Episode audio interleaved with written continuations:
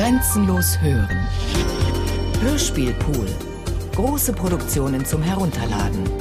Mehr Informationen unter www.bayern2.de.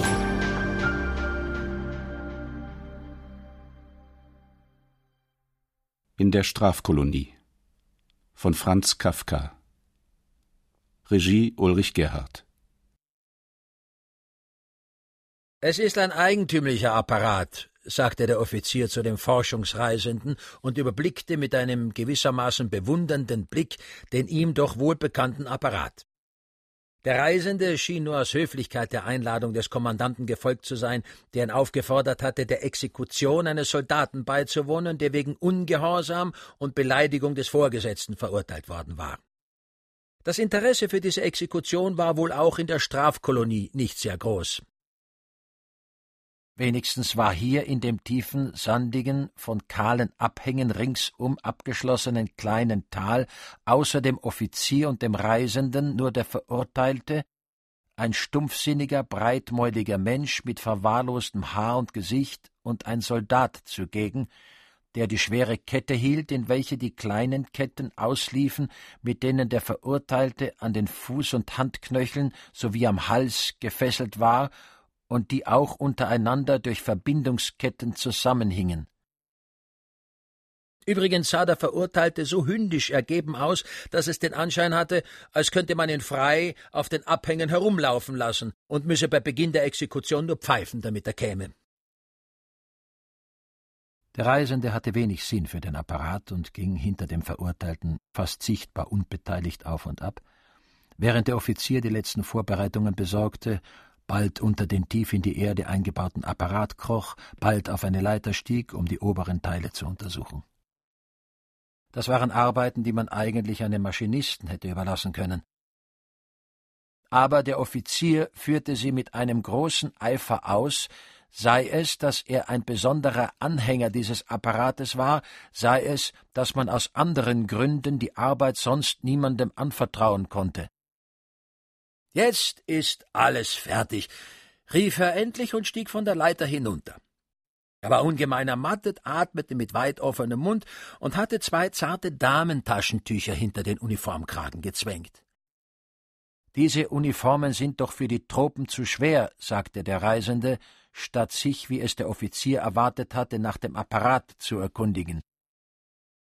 Gewiss, sagte der Offizier und wusch sich die von Öl und Fett beschmutzten Hände in einem bereitstehenden Wasserkübel. Aber sie bedeuten die Heimat. Wir wollen nicht die Heimat verlieren. Nun sehen Sie aber diesen Apparat, fügte er gleich hinzu, trocknete die Hände mit einem Tuch und zeigte gleichzeitig auf den Apparat. Bis jetzt war noch Händearbeit nötig.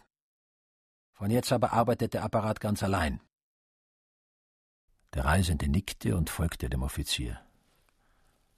Dieser suchte sich für alle Zwischenfälle zu sichern und sagte dann Es kommen natürlich Störungen vor. Ich hoffe zwar, es wird heute keine eintreten, immerhin muss man mit ihnen rechnen. Der Apparat soll ja zwölf Stunden ununterbrochen im Gang sein. Wenn aber auch Störungen vorkommen, so sind es doch nur ganz kleine und sie werden sofort behoben sein. Wollen Sie sich nicht setzen? fragte er schließlich, zog aus einem Haufen von Rohrstühlen einen hervor und bot ihn dem Reisenden an. Dieser konnte nicht ablehnen. Er saß nun am Rande einer Grube, in die er einen flüchtigen Blick warf. Sie war nicht sehr tief. Zur einen Seite der Grube war die ausgegrabene Erde zu einem Wall aufgehäuft, zur anderen Seite stand der Apparat. Ich weiß nicht, sagte der Offizier, ob Ihnen der Kommandant den Apparat schon erklärt hat. Der Reisende machte eine ungewisse Handbewegung, der Offizier verlangte nichts Besseres, denn nun konnte er selbst den Apparat erklären. Dieser Apparat, sagte er und fasste eine Kurbelstange, auf die er sich stützte, ist eine Erfindung unseres früheren Kommandanten. Ich habe gleich bei den allerersten Versuchen mitgearbeitet und war auch bei allen Arbeiten bis zur Vollendung beteiligt. Das Verdienst der Erfindung allerdings gebührt ihm ganz allein. Haben Sie von unserem früheren Kommandanten gehört? Nicht? Nun, ich behaupte nicht zu viel, wenn ich sage, dass die Einrichtung der ganzen Strafkolonie sein Werk ist. Wir, seine Freunde, wussten schon bei seinem Tod, dass die Einrichtung der Kolonie so in sich geschlossen ist, dass sein Nachfolger und habe ja tausend neue Pläne im Kopf wenigstens während vieler Jahre nichts von dem Alten wird ändern können. Unsere Voraussage ist auch eingetroffen, der neue Kommandant hat es erkennen müssen. Schade, dass Sie den früheren Kommandanten nicht gekannt haben. Aber, unterbrach sich der Offizier, ich schwätze und sein Apparat steht hier vor uns. Er besteht, wie Sie sehen, aus drei Teilen. Es haben sich im Laufe der Zeit für jeden dieser Teile gewissermaßen volkstümliche Bezeichnungen ausgebildet. Der untere heißt das Bett. Der obere heißt der Zeichner. Und hier, der mittlere, schwebende Teil heißt die Ecke. Die Ecke? fragte der Reisende. Er hatte nicht ganz aufmerksam zugehört. Die Sonne verfing sich allzu stark in dem schattenlosen Tal. Man konnte schwer seine Gedanken sammeln. Umso bewundernswerter erschien ihm der Offizier, der im engen, parademäßigen, mit Epauletten beschwerten, mit Schnüren behängten Waffenrock so eifrig seine Sache erklärte und außerdem, während er sprach, mit einem Schraubendreher noch hier und da an einer Schraube sich zu schaffen machte. In ähnlicher Verfassung wie der Reisende schien der Soldat zu sein. Er hatte um beide Handgelenke die Kette des Verurteilten gewickelt, stützte sich mit einer Hand auf sein Gewehr, ließ den Kopf im Genick hinunterhängen und kümmerte sich um nichts. Der Reisende wunderte sich nicht darüber, denn der Offizier sprach Französisch, und Französisch verstand gewiss weder der Soldat noch der Verurteilte. Umso auffallender war es allerdings, dass der Verurteilte sich dennoch bemühte, den Erklärungen des Offiziers zu folgen. Mit einer Art schläfriger Beharrlichkeit richtete er die Blicke immer dorthin, wohin der Offizier gerade zeigte, und als dieser jetzt vom Reisenden mit einer Frage unterbrochen wurde, sah auch er, ebenso wie der Offizier, den Reisenden an. Ja, die Ecke, sagte der Offizier. Der Name passt. Die Nadeln sind eckenartig angeordnet.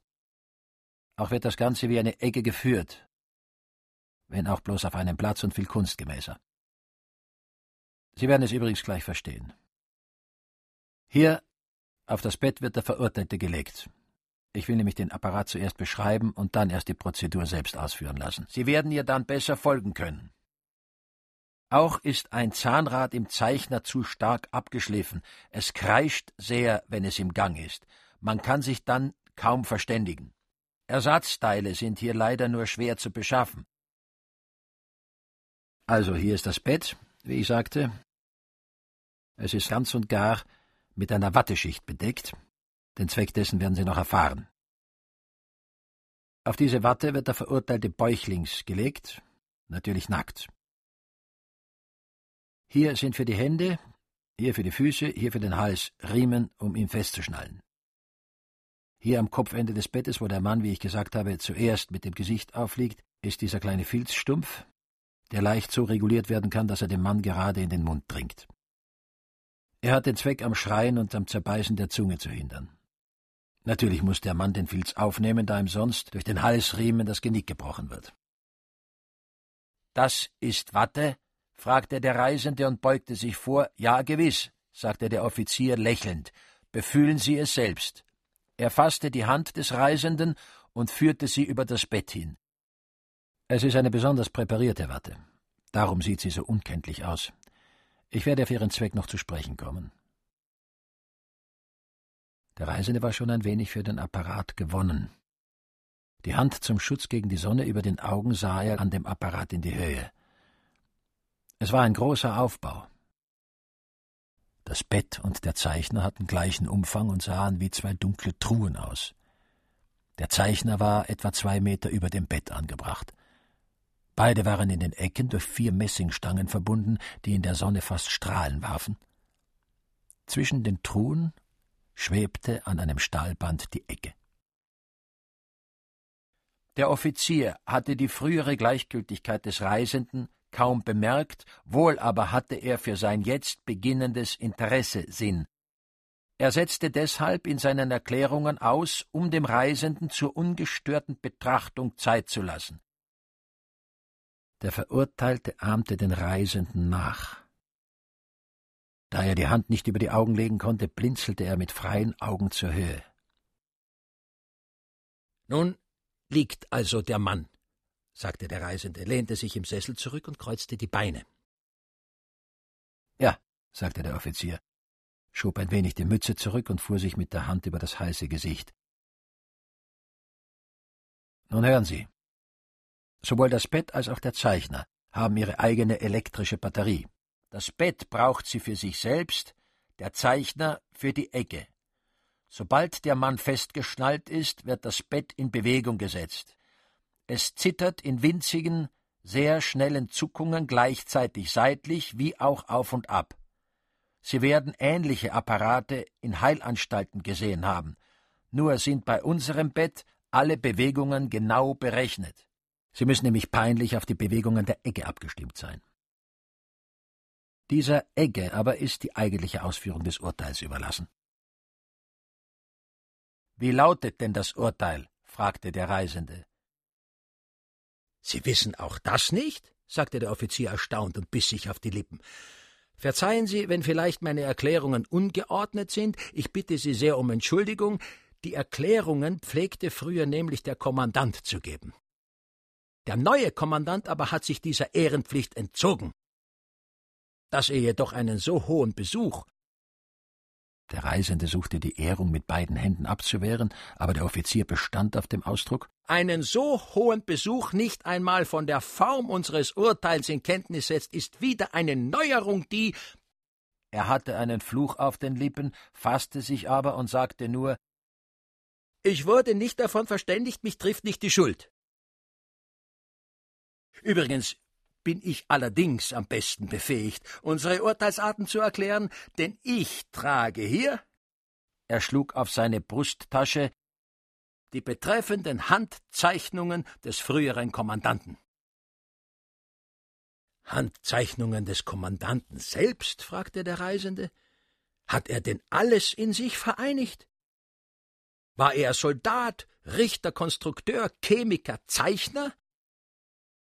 Jawohl, sagte der Offizier kopfnickend, mit starrem, nachdenklichem Blick. Dann sah er prüfend seine Hände an. Sie schienen ihm nicht rein genug, um die Zeichnungen anzufassen. Er ging daher zum Kübel und wusch sie nochmals. Dann zog er eine kleine Ledermappe hervor und sagte Unser Urteil klingt nicht streng. Dem Verurteilten wird das Gebot, das er übertreten hat, mit der Ecke auf den Leib geschrieben. Diesem Verurteilten zum Beispiel, der Offizier zeigte auf den Mann, wird auf den Leib geschrieben werden, Ehre deinen Vorgesetzten. Der Reisende sah flüchtig auf den Mann hin. Er hielt, als der Offizier auf ihn gezeigt hatte, den Kopf gesenkt und schien alle Kraft des Gehörs anzuspannen, um etwas zu erfahren. Aber die Bewegungen seiner wulstig aneinandergedrückten Lippen zeigten offenbar, dass er nichts verstehen konnte. Der Reisende hatte Verschiedenes fragen wollen, fragte aber im Anblick des Mannes nur Kennt der sein Urteil? Nein, sagte der Offizier und wollte gleich in seinen Erklärungen fortfahren, aber der Reisende unterbrach ihn. Er kennt sein eigenes Urteil nicht? Nein, sagte der Offizier wieder, stockte dann einen Augenblick, als verlange er vom Reisenden eine nähere Begründung seiner Frage und sagte dann, es wäre nutzlos, es ihm zu verkünden. Er erfährt es ja auf seinem Leib. Der Reisende wollte schon verstummen, da fühlte er, wie der Verurteilte seinen Blick auf ihn richtete. Er schien zu fragen, ob er den geschilderten Vorgang billigen könne. Darum beugte sich der Reisende, der sich bereits zurückgelehnt hatte, wieder vor und fragte noch, aber dass er überhaupt verurteilt wurde, das weiß er doch. Auch nicht, sagte der Offizier und lächelte den Reisenden an, als erwarte er nun von ihm noch einige sonderbare Eröffnungen. Nein, sagte der Reisende und strich sich über die Stirn hin. Dann weiß also der Mann auch jetzt noch nicht, wie seine Verteidigung aufgenommen wurde? Er hat keine Gelegenheit gehabt, sich zu verteidigen, sagte der Offizier und sah abseits, als rede er zu sich selbst und wolle den Reisenden durch Erzählung dieser ihm selbstverständlichen Dinge nicht beschämen. Er muss doch Gelegenheit gehabt haben, sich zu verteidigen, sagte der Reisende und stand vom Sessel auf. Der Offizier erkannte, dass er in Gefahr war, in der Erklärung des Apparates für lange Zeit aufgehalten zu werden. Er ging daher zum Reisenden, hing sich in seinen Arm, zeigte mit der Hand auf den Verurteilten, der sich jetzt, da die Aufmerksamkeit so offenbar auf ihn gerichtet war, stramm aufstellte, auch zog der Soldat die Kette an und sagte Die Sache verhält sich folgendermaßen. Ich bin hier in der Strafkolonie zum Richter bestellt. Trotz meiner Jugend. Denn ich stand auch dem früheren Kommandanten in allen Strafsachen zur Seite und kenne auch den Apparat am besten. Der Grundsatz, nach dem ich entscheide, ist, die Schuld ist immer zweifellos. Andere Gerichte können diesen Grundsatz nicht befolgen, denn sie sind vielköpfig und haben auch noch höhere Gerichte über sich. Das ist hier nicht der Fall, oder war es wenigstens nicht beim früheren Kommandanten. Der Neue hat allerdings schon Lust gezeigt, in mein Gericht sich einzumischen. Es ist mir aber bisher gelungen, ihn abzuwehren und wird mir auch weiter gelingen. Sie wollten diesen Fall erklärt haben. Er ist so einfach wie alle. Ein Hauptmann hat heute morgens die Anzeige erstattet, dass dieser Mann, der ihm als Diener zugeteilt ist und vor seiner Türe schläft, den Dienst verschlafen hat. Er hat nämlich die Pflicht, bei jedem Stundenschlag aufzustehen und vor der Tür des Hauptmanns zu salutieren. Gewiss keine schwere Pflicht und eine notwendige, denn er soll sowohl zur Bewachung als auch zur Bedienung frisch bleiben. Der Hauptmann wollte in der gestrigen Nacht nachsehen, ob der Diener seine Pflicht erfülle. Er öffnete Schlag zwei Uhr die Tür und fand ihn zusammengekrümmt schlafen. Er holte die Reitpeitsche und schlug ihm über das Gesicht. Statt nun aufzustehen und um Verzeihung zu bitten, fasste der Mann seinen Herrn bei den Beinen, schüttelte ihn und rief Wirf die Peitsche weg, oder ich fresse dich. Das ist der Sachverhalt. Der Hauptmann kam vor einer Stunde zu mir, ich schrieb seine Angaben auf und anschließend gleich das Urteil. Dann ließ ich dem Mann die Ketten anlegen. Das alles war sehr einfach. Hätte ich den Mann zuerst vorgerufen und ausgefragt, so wäre nur Verwirrung entstanden. Er hätte gelogen, hätte, wenn es mir gelungen wäre, die Lügen zu widerlegen, diese durch neue Lügen ersetzt und so fort. Jetzt aber halte ich ihn und lasse ihn nicht mehr. Ist nun alles erklärt? Aber die Zeit vergeht, die Exekution sollte schon beginnen, und ich bin mit der Erklärung des Apparates noch nicht fertig. Er nötigte den Reisenden auf den Sessel nieder, trat wieder zu dem Apparat und begann. Wie Sie sehen, entspricht die Ecke der Form des Menschen. Hier ist die Ecke für den Oberkörper, hier sind die Ecken für die Beine, für den Kopf ist nur dieser kleine Stichel bestimmt. Ist Ihnen das klar? Er beugte sich freundlich zu dem Reisenden vor, bereit zu den umfassendsten Erklärungen. Der Reisende sah mit gerunzelter Stirn die Egge an. Die Mitteilungen über das Gerichtsverfahren hatten ihn nicht befriedigt. Immerhin musste er sich sagen, dass es sich hier um eine Strafkolonie handelte, dass hier besondere Maßregeln notwendig waren und dass man bis zum letzten militärisch vorgehen musste. Außerdem aber setzte er einige Hoffnung auf den neuen Kommandanten, der offenbar, allerdings langsam, ein neues Verfahren einzuführen beabsichtigte, das dem beschränkten Kopf dieses Offiziers nicht eingehen konnte. Aus diesem Gedankengang heraus fragte der Reisende Wird der Kommandant der Exekution beiwohnen? Es ist nicht gewiss, sagte der Offizier durch die unvermittelte Frage peinlich berührt, und seine freundliche Miene verzerrte sich. Gerade deshalb müssen wir uns beeilen. Ich werde sogar, so leid es mir tut, meine Erklärungen abkürzen müssen. Aber ich könnte ja morgen, wenn der Apparat wieder gereinigt ist, dass er so sehr beschmutzt wird, ist sein einziger Fehler, die näheren Erklärungen nachtragen. Jetzt also nur das Notwendigste. Wenn der Mann auf dem Bett liegt und dieses ins Zittern gebracht ist, wird die Egge auf den Körper gesenkt. Sie stellt sich von selbst so ein, dass sie nur knapp mit den Spitzen den Körper berührt. Ist die Einstellung vollzogen, strafft sich sofort dieses Stahlseil zu einer Stange. Und nun beginnt das Spiel. Ein Nicht-Eingeweihter merkt äußerlich keinen Unterschied in den Strafen. Die Egge scheint gleichförmig zu arbeiten. Zitternd sticht sie ihre Spitzen in den Körper ein, der überdies vom Bett aus zittert. Um es nun jedem zu ermöglichen, die Ausführung des Urteils zu überprüfen, wurde die Ecke aus Glas gemacht. Es hat einige technische Schwierigkeiten verursacht, die Nadeln darin zu befestigen, es ist aber nach vielen Versuchen gelungen. Wir haben eben keine Mühe gescheut. Und nun kann jeder durch das Glas sehen, wie sich die Inschrift im Körper vollzieht.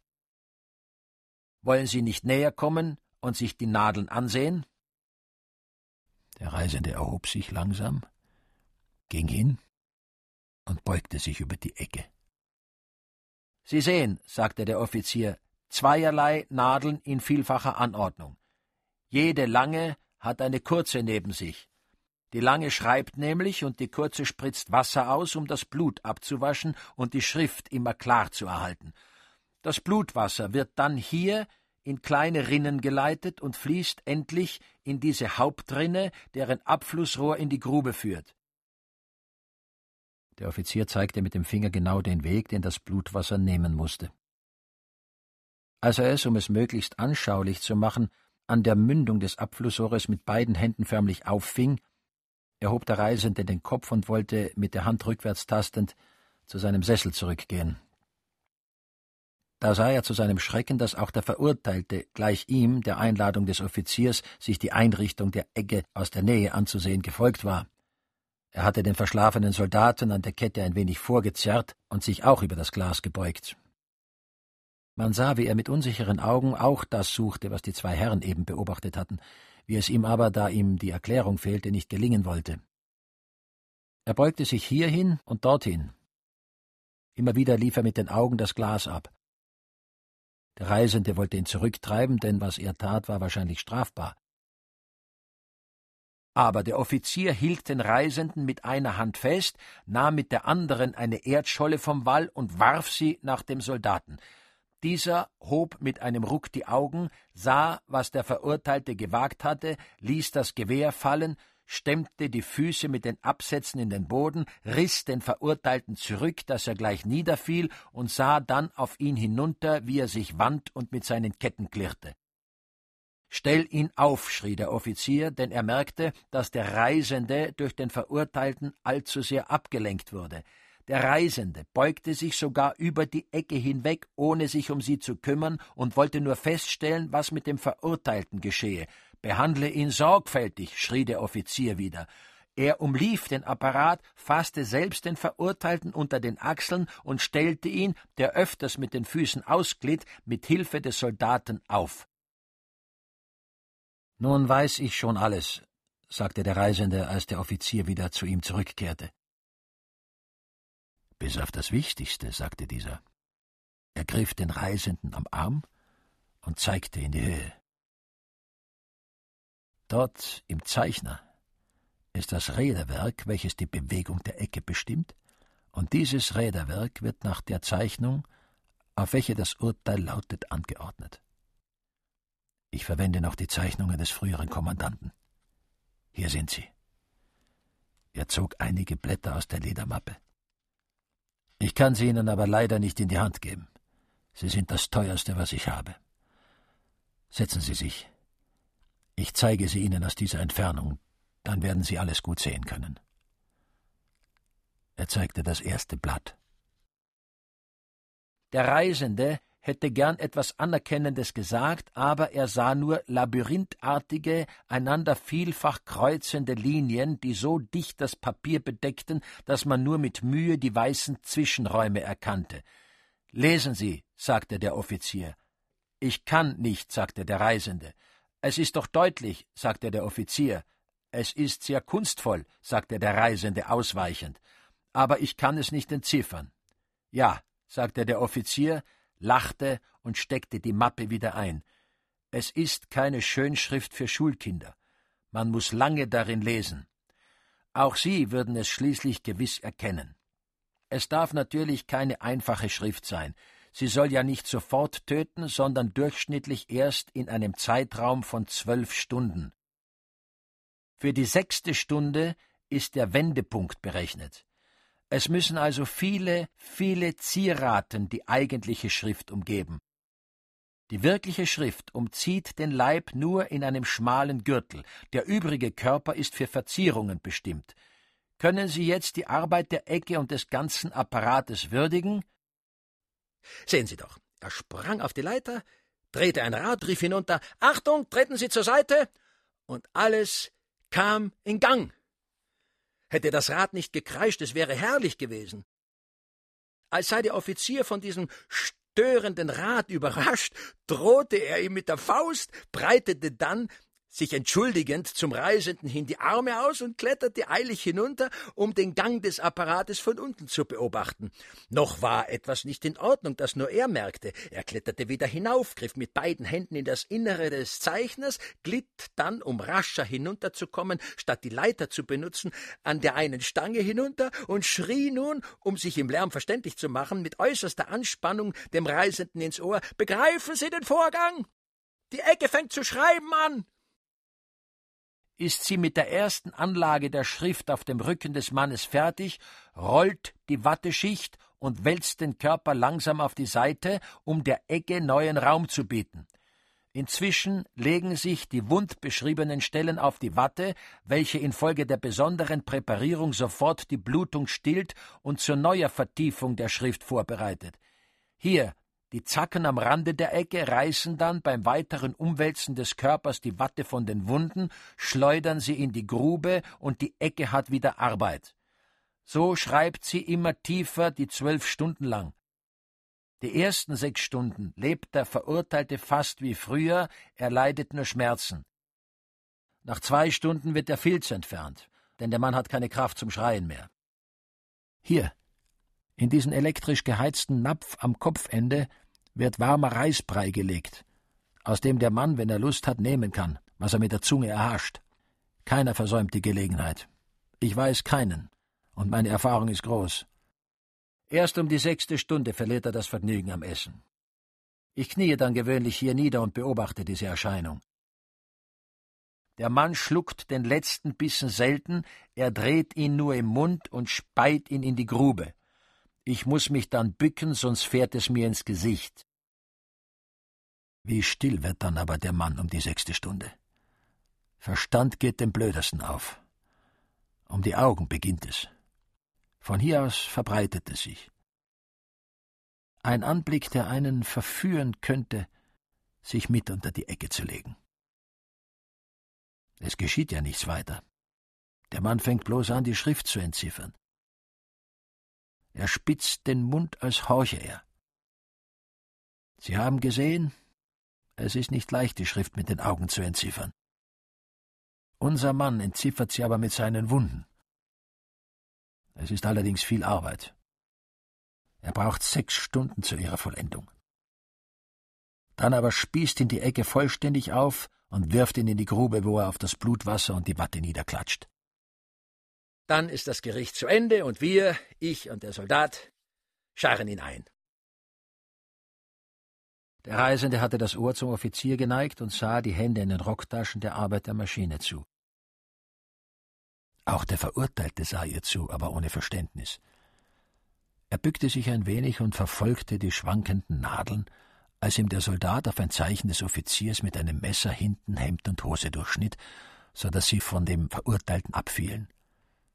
Er wollte nach dem fallenden Zeug greifen, um seine Blöße zu bedecken, aber der Soldat hob ihn in die Höhe und schüttelte die letzten Fetzen von ihm ab.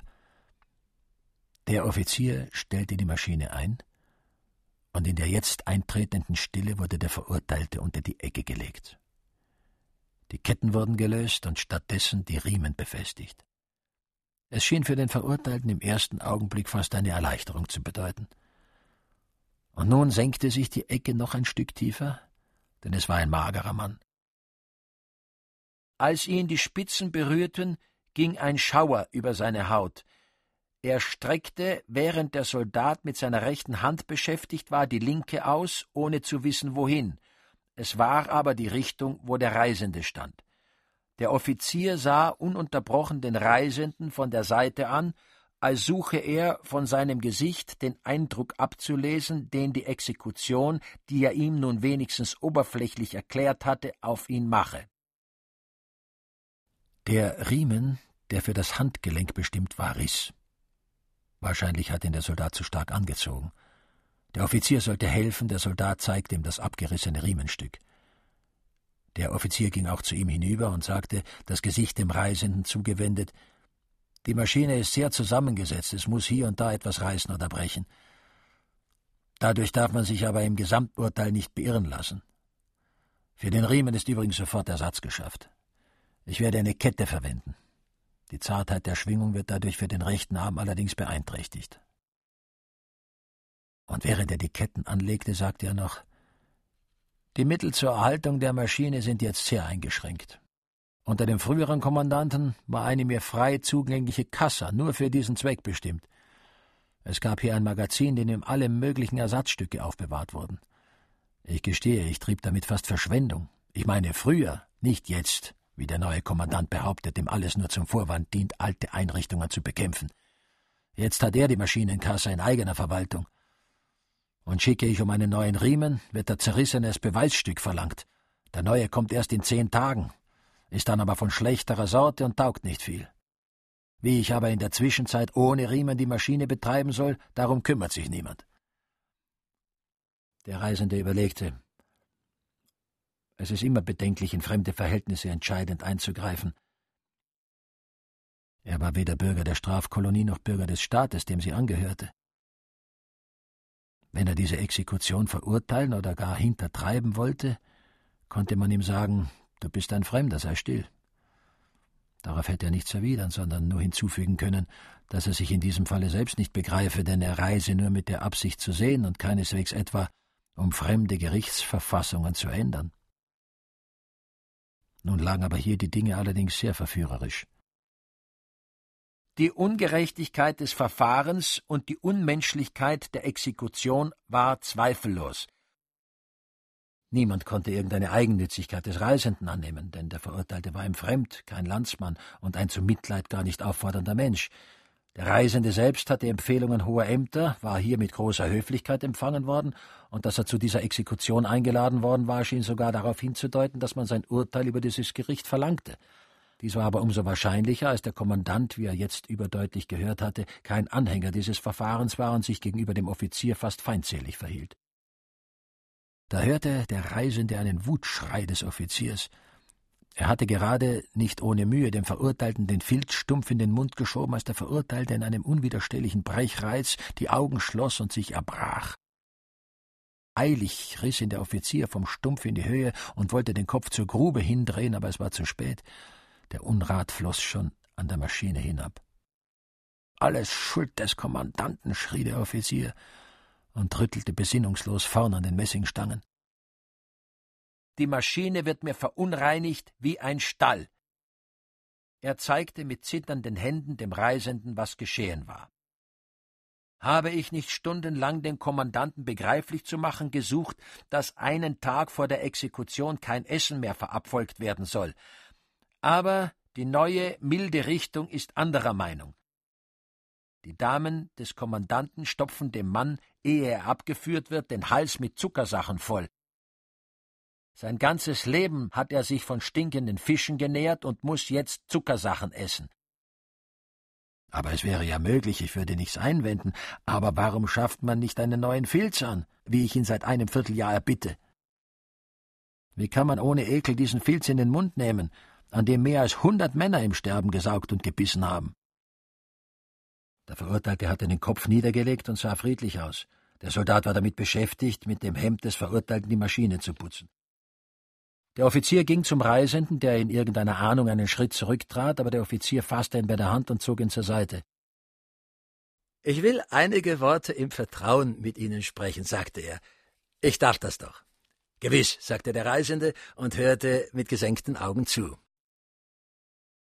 Dieses Verfahren und diese Hinrichtung, die Sie jetzt zu bewundern Gelegenheit haben, hat gegenwärtig in unserer Kolonie keinen offenen Anhänger mehr. Ich bin ihr einziger Vertreter. Gleichzeitig der einzige Vertreter des Erbes des alten Kommandanten. An einen weiteren Ausbau des Verfahrens kann ich nicht mehr denken. Ich verbrauche alle meine Kräfte, um zu erhalten, was vorhanden ist. Als der alte Kommandant lebte, war die Kolonie von seinen Anhängern voll. Die Überzeugungskraft des alten Kommandanten habe ich zum Teil, aber seine Macht fehlt mir ganz. Infolgedessen haben sich die Anhänger verkrochen. Es gibt noch viele, aber keiner gesteht es ein. Wenn Sie heute, also an einem Hinrichtungstag, ins Teehaus gehen und herumhorchen, werden Sie vielleicht nur zweideutige Äußerungen hören. Da sind lauter Anhänger.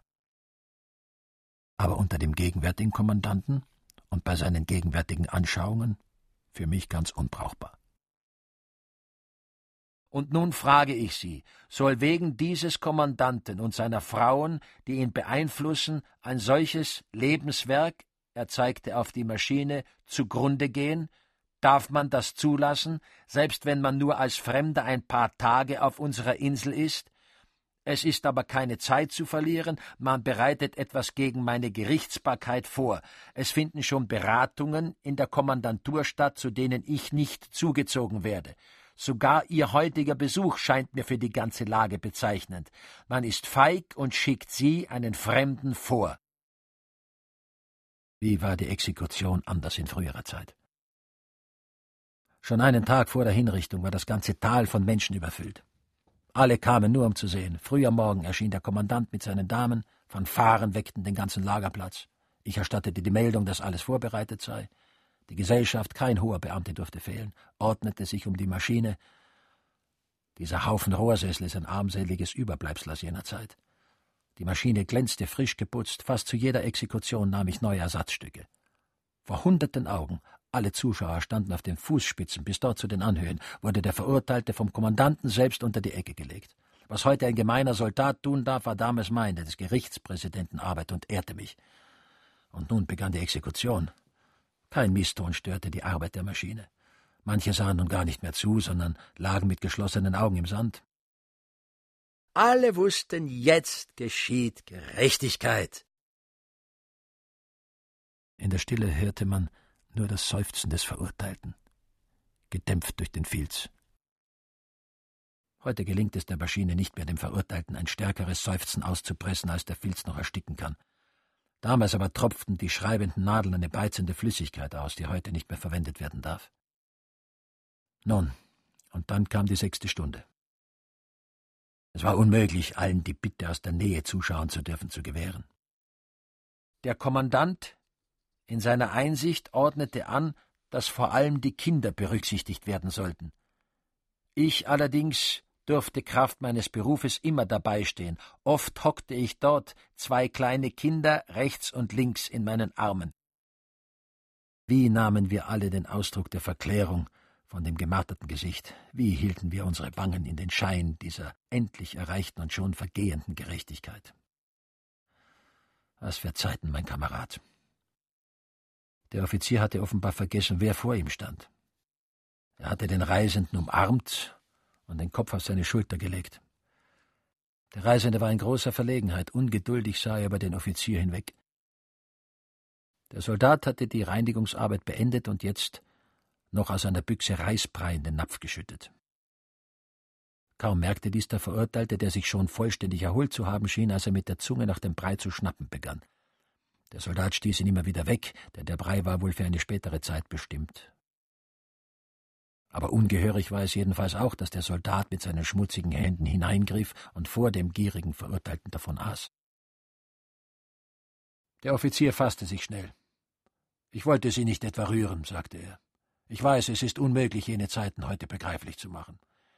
Im Übrigen arbeitet die Maschine noch und wirkt für sich.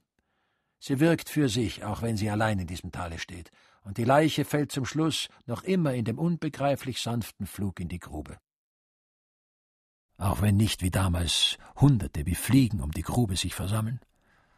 Damals mussten wir ein starkes Geländer um die Grube anbringen. Es ist längst weggerissen. Der Reisende wollte sein Gesicht dem Offizier entziehen und blickte ziellos herum. Der Offizier glaubte, er betrachte die Öde des Tales, er ergriff deshalb seine Hände, drehte sich um ihn, um seine Blicke zu fassen, und fragte Merken Sie die Schande? Aber der Reisende schwieg. Der Offizier ließ für ein Weilchen von ihm ab. Mit auseinandergestellten Beinen, die Hände in den Hüften, stand er still und blickte zu Boden. Dann lächelte er dem Reisenden aufmunternd zu und sagte Ich war gestern in Ihrer Nähe, als der Kommandant Sie einlud. Ich hörte die Einladung. Ich kenne den Kommandanten. Ich verstand sofort, was er mit der Einladung bezweckte. Trotzdem seine Macht groß genug wäre, um gegen mich einzuschreiten, wagte er es noch nicht. Wohl aber will er mich Ihrem, dem Urteil eines angesehenen Fremden aussetzen. Seine Berechnung ist sorgfältig. Sie sind den zweiten Tag auf der Insel. Sie kannten den alten Kommandanten und seinen Gedankenkreis nicht. Sie sind in europäischen Anschauungen befangen. Vielleicht sind Sie ein grundsätzlicher Gegner der Todesstrafe im Allgemeinen und einer derartigen maschinellen Hinrichtungsart im Besonderen. Sie sehen überdies, wie die Hinrichtung ohne öffentliche Anteilnahme traurig auf einer bereits etwas beschädigten Maschine vor sich geht. Wäre es nun, alles dieses zusammengenommen, so denkt der Kommandant, nicht sehr leicht möglich, dass Sie mein Verfahren nicht für richtig halten? Und wenn Sie es nicht für richtig halten, werden Sie dies, ich rede noch immer im Sinne des Kommandanten, nicht verschweigen? Denn Sie vertrauen doch gewiss Ihren viel erprobten Überzeugungen. Sie haben allerdings viele Eigentümlichkeiten vieler Völker gesehen und achten gelernt. Sie werden daher wahrscheinlich sich nicht mit ganzer Kraft, wie Sie es vielleicht in Ihrer Heimat tun würden, gegen das Verfahren aussprechen. Aber dessen bedarf der Kommandant gar nicht. Ein flüchtiges, ein bloß unvorsichtiges Wort genügt. Es muss gar nicht Ihrer Überzeugung entsprechen, wenn es nur scheinbar seinem Wunsche entgegenkommt. Dass er Sie mit aller Schlauheit ausfragen wird, dessen bin ich gewiss. Und seine Damen werden im Kreis herumsitzen und die Ohren spitzen. Sie werden etwa sagen, bei uns ist das Gerichtsverfahren ein anderes, oder bei uns wird der Angeklagte vor dem Urteil verhört, oder bei uns erfährt der Verurteilte das Urteil, oder bei uns gibt es auch andere Strafen als Todesstrafen, oder bei uns gab es Folterungen nur im Mittelalter. Das alles sind Bemerkungen, die ebenso richtig sind, dass sie Ihnen selbstverständlich erscheinen. Unschuldige Bemerkungen, die mein Verfahren nicht antasten. Aber wie wird sie der Kommandant aufnehmen? Ich sehe ihn, den guten Kommandanten, wie er sofort den Stuhl beiseite schiebt und auf den Balkon eilt. Ich sehe seine Damen, wie sie ihm nachströmen. Ich höre seine Stimme, die Damen nennen sie eine Donnerstimme. Nun, und er spricht. Ein großer Forscher des Abendlandes, dazu bestimmt, das Gerichtsverfahren in allen Ländern zu überprüfen, hat eben gesagt, dass unser Verfahren nach altem Brauch ein unmenschliches ist. Nach diesem Urteil einer solchen Persönlichkeit ist es mir natürlich nicht mehr möglich, dieses Verfahren zu dulden. Mit dem heutigen Tag also ordne ich an und so weiter. Sie wollen eingreifen, Sie haben nicht das gesagt, was er verkündet, Sie haben mein Verfahren nicht unmenschlich genannt, im Gegenteil, Ihrer tiefen Einsicht entsprechend halten Sie es für das menschlichste und menschenwürdigste, Sie bewundern auch diese Maschinerie, aber es ist zu spät. Sie kommen gar nicht auf den Balkon, der schon voll Damen ist. Sie wollen sich bemerkbar machen, Sie wollen schreien, aber eine Damenhand hält Ihnen den Mund zu und ich und das Werk des alten Kommandanten sind verloren. Der Reisende musste ein Lächeln unterdrücken, so leicht war also die Aufgabe, die er für so schwer gehalten hatte. Er sagte ausweichend Sie überschätzen meinen Einfluss. Der Kommandant hat mein Empfehlungsschreiben gelesen, er weiß, dass ich kein Kenner der gerichtlichen Verfahren bin. Wenn ich eine Meinung aussprechen würde, so wäre es die Meinung eines Privatmannes, um nichts bedeutender als die Meinung eines beliebigen anderen und jedenfalls viel bedeutungsloser als die Meinung des Kommandanten, der in dieser Strafkolonie, wie ich zu wissen glaube, sehr ausgedehnte Rechte hat. Ist seine Meinung über dieses Verfahren eine so bestimmte, wie Sie glauben, dann, fürchte ich, ist allerdings das Ende dieses Verfahrens gekommen, ohne dass es meiner bescheidenen Mithilfe bedürfte. Begriff es schon der Offizier? Nein, er begriff noch nicht. Er schüttelte lebhaft den Kopf, sah kurz nach dem Verurteilten und dem Soldaten zurück, die zusammenzuckten und vom Reis abließen ging ganz nahe an den Reisenden heran, blickte ihm nicht ins Gesicht, sondern irgendwo hin auf seinen Rock und sagte leiser als früher Sie kennen den Kommandanten nicht. Sie stehen ihm und uns allen, verzeihen Sie den Ausdruck, gewissermaßen harmlos gegenüber. Ihr Einfluss, glauben Sie mir, kann nicht hoch genug eingeschätzt werden. Ich war ja glückselig, als ich hörte, dass Sie allein der Exekution beiwohnen sollten. Diese Anordnung des Kommandanten sollte mich treffen. Nun aber wende ich sie zu meinen Gunsten. Unabgelenkt von falschen Einflüsterungen und verächtlichen Blicken, wie sie bei größerer Teilnahme an der Exekution nicht hätten vermieden werden können, haben Sie meine Erklärungen angehört, die Maschine gesehen und sind nun im Begriffe, die Exekution zu besichtigen. Ihr Urteil steht gewiss schon fest. Sollten noch kleine Unsicherheiten bestehen, so wird sie der Anblick der Exekution beseitigen. Und nun stelle ich an Sie die Bitte. Helfen Sie mir gegenüber dem Kommandanten. Der Reisende ließ ihn nicht weiterreden. Wie könnte ich denn das? rief er aus.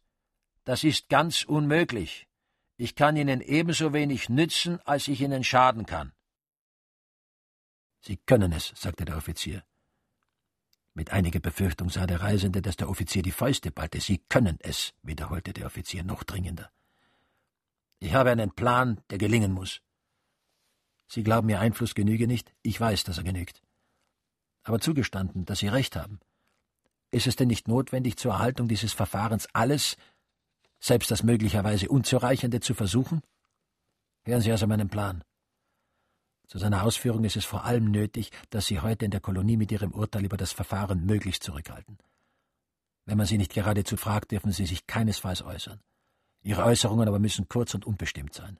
Man soll merken, dass es Ihnen schwer wird, darüber zu sprechen, dass Sie verbittert sind, dass Sie, falls Sie offen reden sollten, geradezu in Verwünschungen ausbrechen müssten. Ich verlange nicht, dass Sie lügen sollen. Keineswegs. Sie sollen nur kurz antworten. Etwa, ja, ich habe die Exekution gesehen. Oder ja, ich habe alle Erklärungen gehört. Nur das, nichts weiter. Für die Verbitterung, die man Ihnen anmerken soll, ist ja genügend Anlass, wenn auch nicht im Sinne des Kommandanten. Er natürlich wird es vollständig missverstehen und in seinem Sinne deuten. Darauf gründet sich mein Plan. Morgen findet in der Kommandantur unter dem Vorsitz des Kommandanten eine große Sitzung aller höheren Verwaltungsbeamten statt. Der Kommandant hat es natürlich verstanden, aus solchen Sitzungen eine Schaustellung zu machen. Es wurde eine Galerie gebaut, die mit Zuschauern immer besetzt ist. Ich bin gezwungen, an den Beratungen teilzunehmen. Aber der Widerwille schüttelt mich. Nun werden Sie gewiss auf jeden Fall zu der Sitzung eingeladen werden. Wenn Sie sich heute meinem Plane gemäß verhalten, wird die Einladung zu einer dringenden Bitte werden. Sollten Sie aber aus irgendeinem unerfindlichen Grunde doch nicht eingeladen werden, so müssten Sie allerdings die Einladung verlangen. Dass Sie sie dann erhalten, ist zweifellos. Nun sitzen Sie also morgen mit den Damen in der Loge des Kommandanten. Er versichert sich öfter durch Blicke nach oben, dass Sie da sind.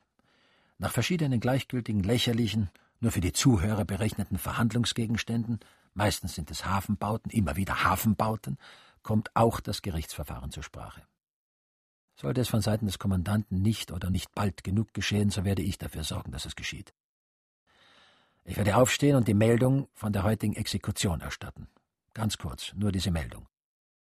Eine solche Meldung ist zwar dort nicht üblich, aber ich tue es doch. Der Kommandant dankt mir wie immer mit freundlichem Lächeln, und nun, er kann sich nicht zurückhalten, erfasst er die gute Gelegenheit. Es wurde eben, so oder ähnlich wird er sprechen, die Meldung von der Exekution erstattet. Ich möchte dieser Meldung nur hinzufügen, dass gerade dieser Exekution der große Forscher beigewohnt hat, von dessen unsere Kolonie so außerordentlich ehrenden Besuch Sie alle wissen. Auch unsere heutige Sitzung ist durch seine Anwesenheit in ihrer Bedeutung erhöht. Wollen wir nun nicht an diesen großen Forscher die Frage richten, wie er die Exekution nach altem Brauch und das Verfahren, das ihr vorhergeht, beurteilt? Natürlich überall Beifall klatschen, allgemeine Zustimmung, ich bin der Lauteste. Der Kommandant verbeugt sich vor ihnen und sagt, dann stelle ich im Namen aller die Frage. Und nun treten Sie an die Brüstung. Legen Sie die Hände für alle sichtbar hin, sonst fassen Sie die Damen und spielen mit den Fingern. Und jetzt kommt endlich Ihr Wort. Ich weiß nicht, wie ich die Spannung der Stunden bis dahin ertragen werde.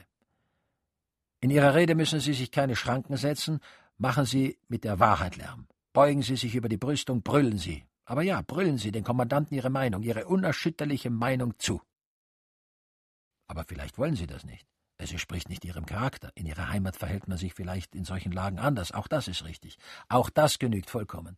Stehen Sie gar nicht auf. Sagen Sie nur ein paar Worte, flüstern Sie sie, dass Sie gerade noch die Beamten unter Ihnen hören. Es genügt. Sie müssen gar nicht selbst von der mangelnden Teilnahme an der Exekution, von dem kreischenden Rad, dem zerrissenen Riemen, dem widerlichen Filz reden. Nein, alles weitere übernehme ich. Und glauben Sie, wenn meine Rede ihn nicht aus dem Saale jagt, so wird sie ihn auf die Knie zwingen, dass er bekennen muss, alter Kommandant, vor dir beuge ich mich. Das ist mein Plan. Wollen Sie mir zu seiner Ausführung helfen? Aber natürlich wollen Sie. Mehr als das. Sie müssen. Und der Offizier fasste den Reisenden an beiden Armen und sah ihm schwer atmend ins Gesicht. Die letzten Sätze hatte er so geschrien, dass selbst der Soldat und der Verurteilte aufmerksam geworden waren. Trotzdem sie nichts verstehen konnten, hielten sie doch im Essen inne und sahen kauend zum Reisenden hinüber. Die Antwort, die er zu geben hatte, war für den Reisenden von allem Anfang an zweifellos. Er hatte in seinem Leben zu viel erfahren, als dass er hier hätte schwanken können. Er war im Grunde ehrlich und hatte keine Furcht. Trotzdem zögerte er jetzt im Anblick des Soldaten und des Verurteilten einen Atemzug lang. Schließlich aber sagte er, wie er musste, Nein. Der Offizier blinzelte mehrmals mit den Augen, ließ aber keinen Blick von ihm. Wollen Sie eine Erklärung? fragte der Reisende. Der Offizier nickte stumm. Ich bin ein Gegner dieses Verfahrens, sagte nun der Reisende, noch ehe Sie mich ins Vertrauen zogen. Dieses Vertrauen werde ich natürlich unter keinen Umständen missbrauchen. Habe ich schon überlegt, ob ich berechtigt wäre, gegen dieses Verfahren einzuschreiten und ob mein Einschreiten auch nur eine kleine Aussicht auf Erfolg haben könnte.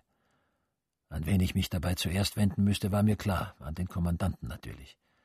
Sie haben es mir noch klarer gemacht, ohne aber etwa meinen Entschluss erst befestigt zu haben. Im Gegenteil, Ihre ehrliche Überzeugung geht mir nahe, wenn sie mich auch nicht beirren kann.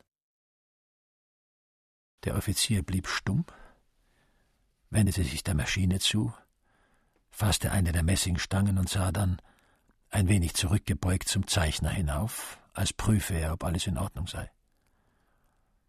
Der Soldat und der Verurteilte schienen sich miteinander befreundet zu haben.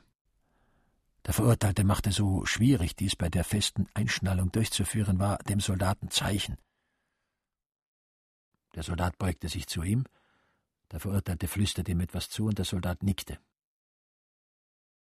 Der Reisende ging dem Offizier nach und sagte Sie wissen noch nicht, was ich tun will. Ich werde meine Ansicht über das Verfahren dem Kommandanten zwar sagen, aber nicht in einer Sitzung, sondern unter vier Augen. Ich werde auch nicht so lange hier bleiben, dass ich irgendeiner Sitzung beigezogen werden könnte. Ich fahre schon morgen früh weg. Oder schiffe mich wenigstens ein. Es sah nicht aus, als ob der Offizier zugehört hätte. Das Verfahren hat sie also nicht überzeugt, sagte er für sich und lächelte, wie ein Alter über den Unsinn eines Kindes lächelt und hinter dem Lächeln sein eigenes wirkliches Nachdenken behält. Dann ist es also Zeit, sagte er schließlich und blickte plötzlich mit hellen Augen, die irgendeine Aufforderung, irgendeinen Aufruf zur Beteiligung enthielten, den Reisenden an. Wozu ist es Zeit? Fragte der Reisende unruhig, bekam aber keine Antwort. Du bist frei, sagte der Offizier zum Verurteilten in dessen Sprache. Dieser glaubte es zuerst nicht. Nun, frei bist du, sagte der Offizier. Zum ersten Mal bekam das Gesicht des Verurteilten wirkliches Leben. War es Wahrheit? War es nur eine Laune des Offiziers, die vorübergehen konnte? Hatte der fremde Reisende ihm Gnade erwirkt? Was war es? So schien sein Gesicht zu fragen. Aber nicht lange. Was immer es sein mochte, er wollte, wenn er durfte, wirklich frei sein. Und er begann sich zu rütteln, soweit es die Ecke erlaubte. Du zerreißt mir die Riemen, schrie der Offizier. Sei ruhig, wir öffnen sie schon. Und er machte sich mit dem Soldaten, dem er ein Zeichen gab, an die Arbeit. Der Verurteilte lachte ohne Worte leise vor sich hin. Bald wendete er das Gesicht links zum Offizier, bald rechts zum Soldaten, Auch den Reisenden vergaß er nicht. Zieh ihn heraus, befahl der Offizier dem Soldaten. Es musste hierbei wegen der Egge einige Vorsicht angewendet werden. Der Verurteilte hatte schon infolge seiner Ungeduld einige kleine Risswunden auf dem Rücken. Von jetzt ab kümmerte sich aber der Offizier kaum mehr um ihn. Er ging auf den Reisenden zu, zog wieder die kleine Ledermappe hervor, blätterte in ihr, fand schließlich das Blatt, das er suchte, und zeigte es dem Reisenden. Lesen Sie, sagte er. Ich kann nicht, sagte der Reisende. Ich sagte schon, ich kann diese Blätter nicht lesen. Sehen Sie das Blatt doch genau an, sagte der Offizier und trat neben den Reisenden, um mit ihm zu lesen. Als auch das nichts half, fuhr er mit dem kleinen Finger in großer Höhe, als dürfe das Blatt auf keinen Fall berührt werden, über das Papier hin, um auf diese Weise dem Reisenden das Lesen zu erleichtern. Der Reisende gab sich auch Mühe, um wenigstens darin dem Offizier gefällig sein zu können, aber es war ihm unmöglich. Nun begann der Offizier, die Aufschrift zu buchstabieren, und dann las er sie noch einmal im Zusammenhang.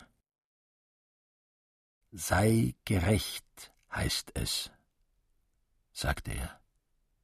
Jetzt können Sie es doch lesen. Der Reisende beugte sich so tief über das Papier, dass der Offizier aus Angst vor einer Berührung es weiter entfernte. Nun sagte der Reisende zwar nichts mehr, aber es war klar, dass er es noch immer nicht hatte lesen können. Sei gerecht, heißt es, sagte der Offizier nochmals. Mag sein, sagte der Reisende, ich glaube es, dass es dort steht. Nun gut, sagte der Offizier wenigstens teilweise befriedigt und stieg mit dem Blatt auf die Leiter. Er bettete das Blatt mit großer Vorsicht im Zeichner und ordnete das Räderwerk scheinbar gänzlich um. Es war eine sehr mühselige Arbeit, es musste sich auch um ganz kleine Räder handeln, manchmal verschwand der Kopf des Offiziers völlig im Zeichner, so genau musste er das Räderwerk untersuchen. Der Reisende verfolgte von unten diese Arbeit ununterbrochen. Der Hals wurde ihm steif und die Augen schmerzten ihn von dem mit Sonnenlicht überschütteten Himmel.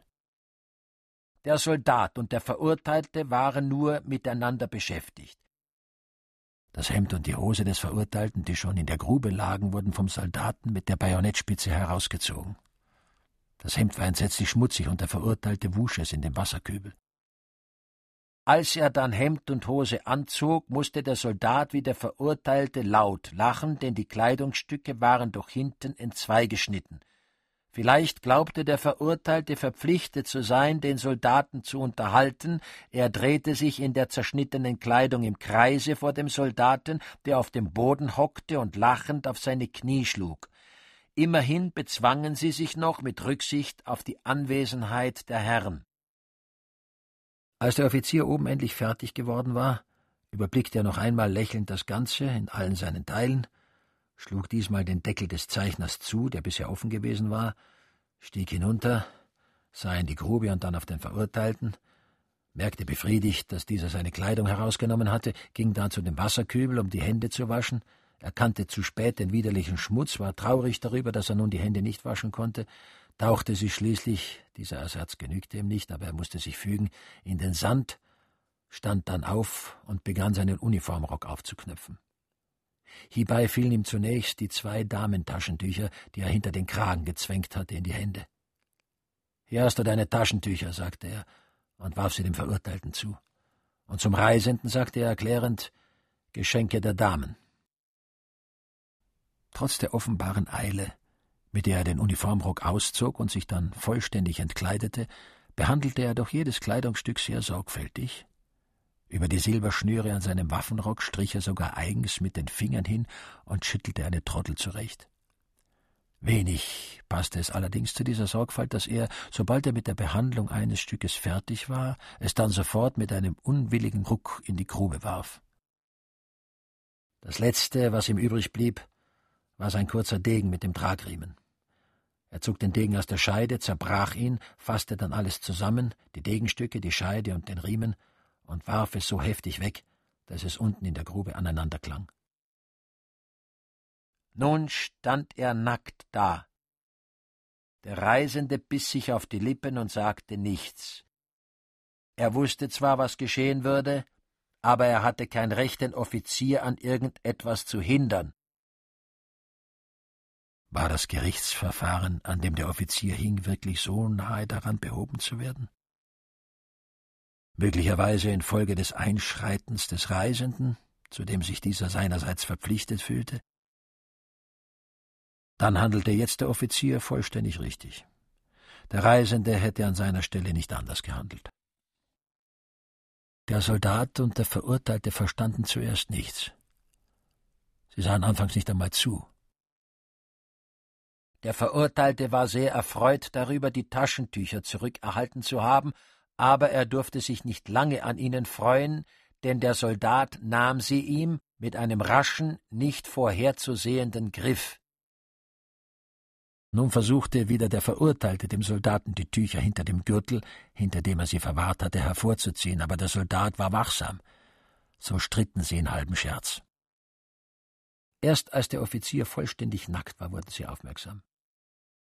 Besonders der Verurteilte schien von der Ahnung irgendeines großen Umschwungs getroffen zu sein. Was ihm geschehen war, geschah nun dem Offizier. Vielleicht würde es so bis zum Äußersten gehen.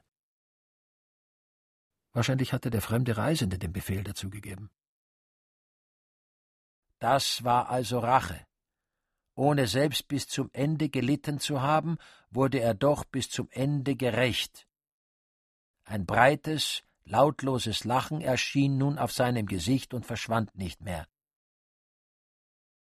Der Offizier aber hatte sich der Maschine zugewendet. Wenn es schon früher deutlich gewesen war, dass er die Maschine gut verstand, so konnte es jetzt einen fast bestürzt machen, wie er mit ihr umging und wie sie gehorchte. Er hatte die Hand der Egge nur genähert, und sie hob und senkte sich mehrmals, bis sie die richtige Lage erreicht hatte, um ihn zu empfangen. Er fasste das Bett nur am Rande, und es fing schon zu zittern an. Der Filzstumpf kam seinem Mund entgegen, man sah, wie der Offizier ihn eigentlich nicht haben wollte, aber das Zögern dauerte nur einen Augenblick, gleich fügte er sich und nahm ihn auf. Alles war bereit, nur die Riemen hingen noch an den Seiten hinunter. Aber sie waren offenbar unnötig, der Offizier musste nicht angeschnallt sein. Da bemerkte der Verurteilte die losen Riemen, seiner Meinung nach war die Exekution nicht vollkommen, wenn die Riemen nicht festgeschnallt waren, er winkte eifrig dem Soldaten, und sie liefen hin, den Offizier anzuschnallen. Dieser hatte schon den einen Fuß ausgestreckt, um in die Kurbel zu stoßen, die den Zeichner in Gang bringen sollte, da sah er, dass die zwei gekommen waren, er zog daher den Fuß zurück und ließ sich anschnallen. Nun konnte er allerdings die Kurbel nicht mehr erreichen. Weder der Soldat noch der Verurteilte würden sie auffinden, und der Reisende war entschlossen, sich nicht zu rühren. Es war nicht nötig. Kaum waren die Riemen angebracht, fing auch schon die Maschine zu arbeiten an. Das Bett zitterte, die Nadeln tanzten auf der Haut, die Egge schwebte auf und ab. Der Reisende hatte schon eine Weile hingestarrt, ehe er sich erinnerte, dass ein Rad im Zeichner hätte kreischen sollen, aber alles war still, nicht das geringste Surren war zu hören. Durch diese stille Arbeit entschwand die Maschine förmlich der Aufmerksamkeit. Der Reisende sah zu dem Soldaten und dem Verurteilten hinüber. Der Verurteilte war der lebhaftere. Alles an der Maschine interessierte ihn. Bald beugte er sich nieder, bald streckte er sich, immerfort hatte er den Zeigefinger ausgestreckt, um dem Soldaten etwas zu zeigen. Dem Reisenden war es peinlich. Er war entschlossen, hier bis zum Ende zu bleiben, aber den Anblick der zwei hätte er nicht lange ertragen. Geht nach Hause, sagte er. Der Soldat wäre dazu vielleicht bereit gewesen, aber der Verurteilte empfand den Befehl geradezu als Strafe. Er bat flehentlich mit gefalteten Händen, ihn hier zu lassen, und als der Reisende kopfschüttelnd nicht nachgeben wollte, kniete er sogar nieder. Der Reisende sah, dass Befehle hier nichts halfen, er wollte hinüber und die zwei vertreiben. Da hörte er oben im Zeichner ein Geräusch. Er sah hinauf. Störte also das eine Zahnrad doch? Aber es war etwas anderes. Langsam hob sich der Deckel des Zeichners und klappte dann vollständig auf. Die Zacken eines Zahnrades zeigten und hoben sich. Bald erschien das ganze Rad.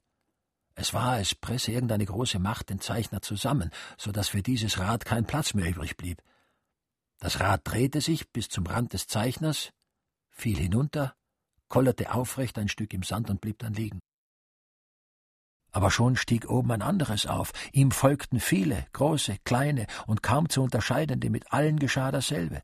Immer glaubte man, nun müsse der Zeichner jedenfalls schon entleert sein, da erschien eine neue, besonders zahlreiche Gruppe, stieg auf, fiel hinunter, kollerte im Sand und legte sich.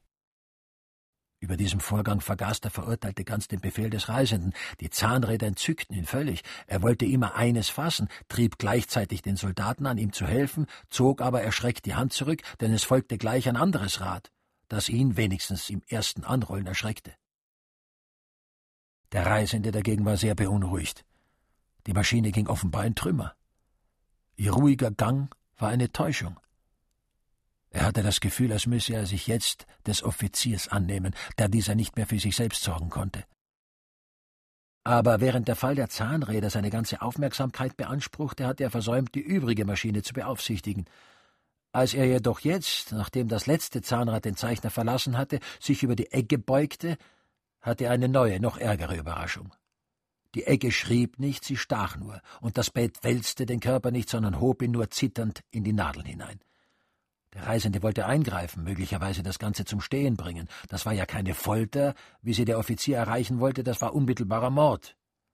Er streckte die Hände aus, da hob sich aber schon die Egge mit dem aufgespießten Körper zur Seite, wie sie es sonst erst in der zwölften Stunde tat. Das Blut floss in hundert Strömen, nicht mit Wasser vermischt, auch die Wasserröhrchen hatten diesmal versagt. Und nun versagte noch das letzte, der Körper löste sich von den langen Nadeln nicht, strömte sein Blut aus hing aber über der Grube, ohne zu fallen. Die Egge wollte schon in ihre alte Lage zurückkehren, aber als merke sie selbst, dass sie von ihrer Last noch nicht befreit sei, blieb sie doch über der Grube. Helft doch! schrie der Reisende zum Soldaten und zum Verurteilten hinüber und fasste selbst die Füße des Offiziers.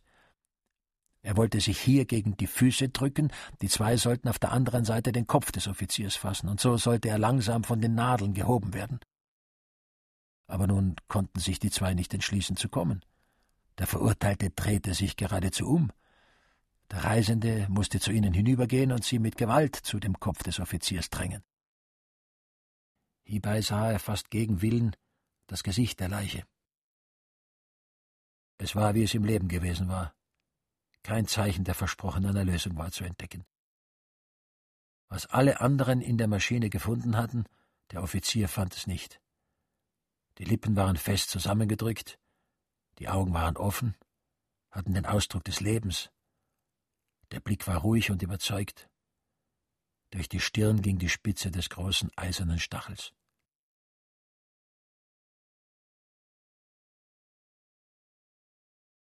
Als der Reisende mit dem Soldaten und dem Verurteilten hinter sich zu den ersten Häusern der Kolonie kam, zeigte der Soldat auf eines und sagte hier ist das Teehaus. Im Erdgeschoss eines Hauses war ein tiefer, niedriger, höhlenartiger, an den Wänden und an der Decke verräucherter Raum. Gegen die Straße zu war er in seiner ganzen Breite offen, trotzdem sich das Teehaus von den übrigen Häusern der Kolonie, die bis auf die Palastbauten der Kommandantur alle sehr verkommen waren, wenig unterschied, übte es auf den Reisenden doch den Eindruck einer historischen Erinnerung aus, und er fühlte die Macht der früheren Zeiten. Er trat näher heran, ging, gefolgt von seinen Begleitern, zwischen den unbesetzten Tischen hindurch, die vor dem Teehaus auf der Straße standen, und atmete die kühle, dumpfige Luft ein, die aus dem Innern kam. Der Alte ist hier begraben, sagte der Soldat. Ein Platz auf dem Friedhof ist ihm vom Geistlichen verweigert worden. Man war eine Zeit lang unentschlossen, wo man ihn begraben sollte. Schließlich hat man ihn hier begraben. Davon hat Ihnen der Offizier gewiss nichts erzählt, denn dessen hat er sich natürlich am meisten geschämt. Er hat sogar einige Mal in der Nacht versucht, den Alten auszugraben. Er ist aber immer verjagt worden. Wo ist das Grab? fragte der Reisende, der dem Soldaten nicht glauben konnte. Gleich liefen beide, der Soldat wie der Verurteilte, vor ihm her und zeigten mit ausgestreckten Händen dorthin, wo sich das Grab befinden sollte. Sie führten den Reisenden bis zur Rückwand, wo an einigen Tischen Gäste saßen. Es waren wahrscheinlich Hafenarbeiter, starke Männer mit kurzen, glänzend schwarzen Vollbärten. Alle waren ohne Rock, ihre Hemden waren zerrissen. Es war armes, gedemütigtes Volk. Als sich der Reisende näherte, erhoben sich einige, drückten sich an die Wand und sahen ihm entgegen. Es ist ein Fremder, flüsterte es um den Reisenden herum. Er will das Grab ansehen. Sie schoben einen der Tische beiseite, unter dem sich wirklich ein Grabstein befand. Es war ein einfacher Stein, niedrig genug, um unter einem Tisch verborgen werden zu können. Er trug eine Aufschrift mit sehr kleinen Buchstaben, der Reisende musste, um sie zu lesen, niederknien.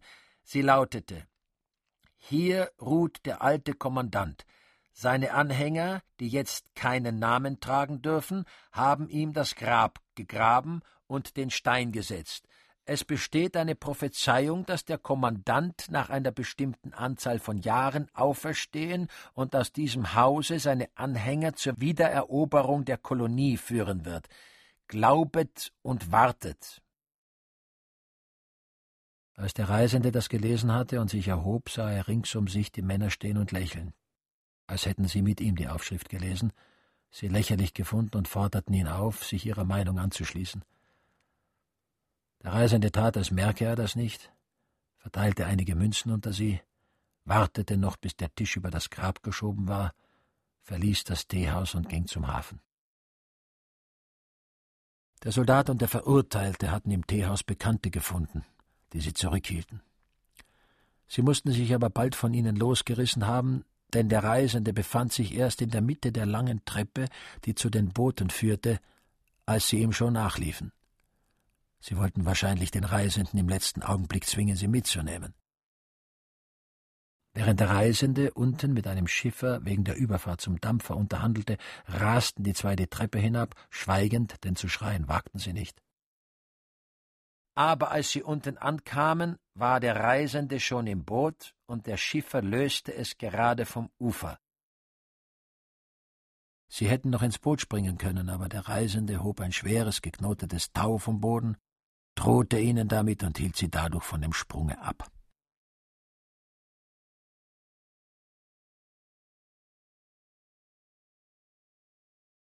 In der Strafkolonie. Von Franz Kafka. Mit Peter Simonischek. Ton und Technik Hans Scheck, Angelika Haller. Regieassistenz Christina Hensel. Regie Ulrich Gerhardt. Produktion Bayerischer Rundfunk 2007